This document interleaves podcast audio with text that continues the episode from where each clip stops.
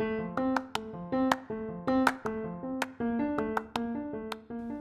buenos días.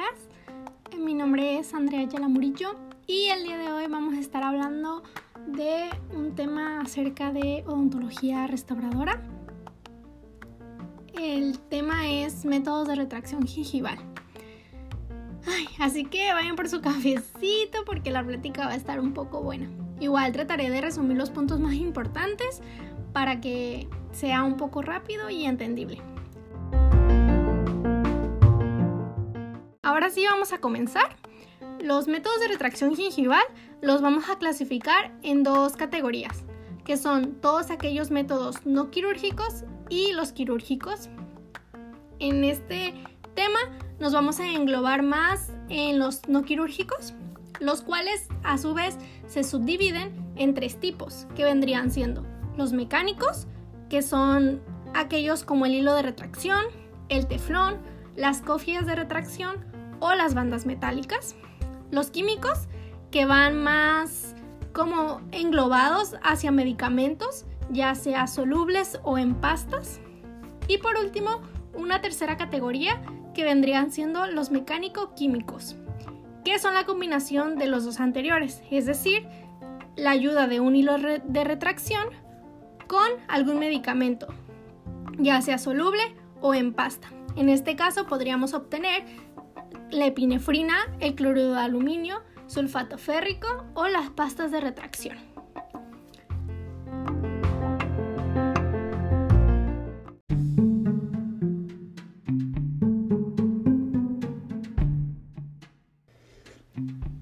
Ay, yo no sé ustedes, pero para hacer todo esto más tranquilo, más deli, pues me hice un cafecito de olla. Yo espero igual que ustedes estén disfrutando esta conversación. Ya vamos a salir de vacaciones, así que hay que echarle muchas ganas. Y bueno, continuamos ahora sí hablando a grandes rasgos tanto del hilo retractor como de los dos tipos de medicamentos que podemos encontrar. Estos son solubles o en pastas. El hilo retractor es un método estandarizado de retracción utilizando el hilo tejido. Está indicado para todas aquellas pues, líneas de terminado equigingivales que van a ser manejadas a través de la técnica de un solo hilo o subgingivales que van a ser empleadas en la técnica de dos hilos. La técnica de dos hilos es la que mm, se aconseja cuando el primer hilo se deja en el surco durante la toma de impresión esto con la finalidad pues de que mejoremos la definición de la impresión. También debemos mojar con agua el segundo hilo antes de que lo removamos.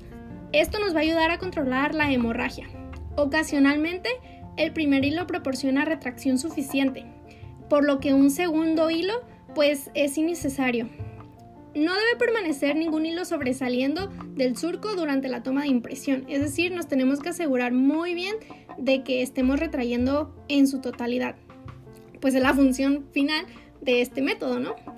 Y bueno, en cuanto a los peligros del retractor, tenemos tres, que vendrían siendo el trauma, la recesión y la inflamación.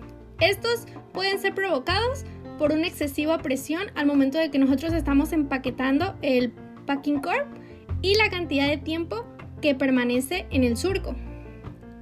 Si por ejemplo el primer hilo no se remueve en biotipos finos sobre todo o lo dejamos en el surco por demasiado tiempo, pues podemos causar una irritación, una inflamación de la encía.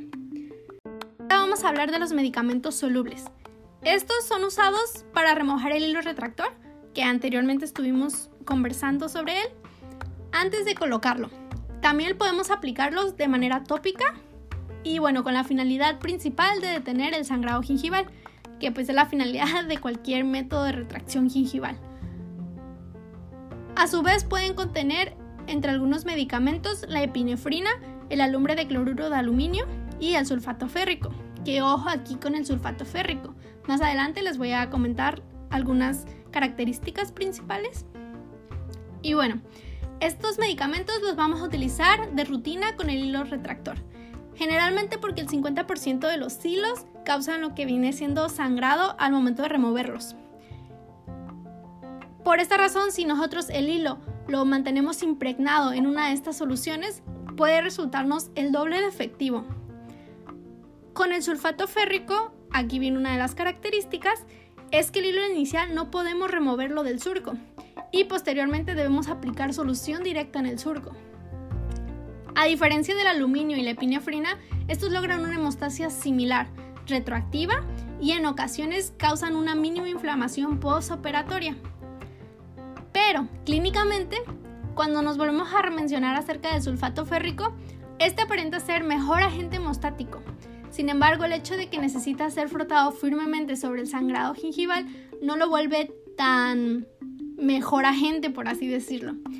Y bueno, en conclusión, todas estas soluciones se deben lavar previos a las impresiones. Cualquier medicamento es muy importante que lo lavemos. Algunos de los peligros que usualmente mortifican más vendría siendo el síndrome de la epinefrina. ¿Por qué? Porque el síndrome de la epinefrina generalmente tiende a aumentar la frecuencia cardíaca y aumentar la presión arterial. Cuando se utiliza una solución, en este caso, pues por ejemplo la epinefrina, en encías laceradas o de pacientes susceptibles, pues hay un mayor riesgo. También aquellas soluciones que estén concentradas con alumbre pueden causar inflamación severa y en algunos casos necrosis del tejido. Ojo aquí, si no se usan con moderación.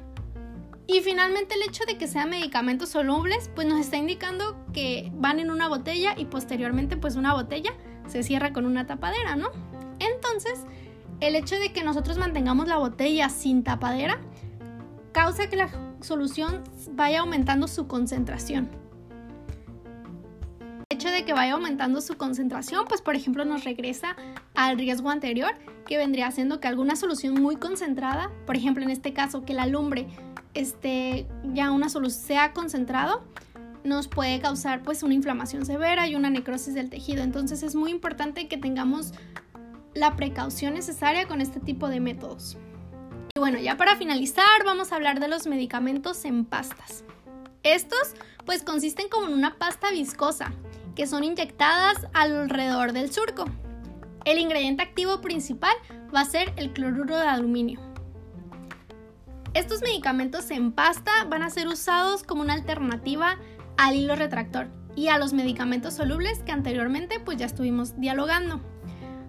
Para los casos que son como rutinarios, la retracción y el sellado del surco lo hacen ideal para una restauración unitaria, sin embargo no tanto para múltiples unidades. Es decir, que necesitamos combinar con hilos para casos como más difíciles, ya que el hilo siempre va a ser más efectivo para retraer tejidos. Entonces, dependiendo de la situación en la que nos encontremos, pues es como podemos elegir el método más adecuado para nuestro paciente.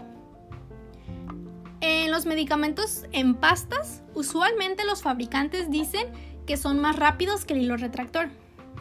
Sí es menos probable de causar sangrado durante su colocación y su remoción. Como otros medicamentos, además puede interferir con el endurecimiento del material de impresión, si usamos silicón o poliéster, por ejemplo. Por lo que, como anteriormente les comenté, todas las soluciones se deben lavar previas a la impresión. Y bueno, una contraindicación de estos medicamentos son aquellos pacientes que tienen enfermedades periodontales, que tienen una furca o que tienen el hueso expuesto. Como les comenté anteriormente, dependiendo del caso de nuestro paciente, las características que tenga y cómo se encuentre clínicamente la boca de nuestro paciente, es como nosotros podemos elegir el método que mejor se acomode a nuestras necesidades y pues a las necesidades que estén presentes clínicamente hablando. Entonces, por último, no sé si recuerden que al principio les comenté que los métodos para la retracción gingival se dividen en dos categorías que son los quirúrgicos y los no quirúrgicos. En este caso, ya englobamos lo que vienen siendo los no quirúrgicos. Para finalizar con broche de oro, pues vamos a mencionar nada más a grandes rasgos los quirúrgicos, que vienen siendo tres, muy simples, muy fáciles y rapiditos. Ya para irnos. El primero vendría siendo el curataje rotatorio. El segundo, la electrocirugía. Y posteriormente el láser. Entonces tenemos estos tres tipos de métodos que nosotros podemos emplear de manera quirúrgica. Eh, la única diferencia, por ejemplo, en la electrocirugía y en el láser es que en la electrocirugía nosotros tendríamos la necesidad de anestesiar a nuestro paciente. A diferencia del láser, que no es necesario pues que usemos anestesia previamente. Entonces, vuelvo a insistir y repito, creo que es muy importante que dependiendo los las necesidades que tenga nuestro paciente, el cómo se presente clínicamente, nosotros pues una vez que ya englobamos todos los métodos de retracción gingival, pues elijamos el que mejor se acomode tanto para el beneficio del paciente como para el beneficio de nuestra impresión, porque al final de cuentas pues es lo más importante que también nuestra impresión salga bien para poder tener una copia fidedigna de nuestra futura coronita. Y bueno, eso ha sido todo por mi parte, espero que me hayan entendido, espero que, que haya sido un poco entretenido este tema, a mí la verdad me gusta demasiado y nada, hay que seguir echándole ganas. Que pasen una muy bonita tarde, un bonito día.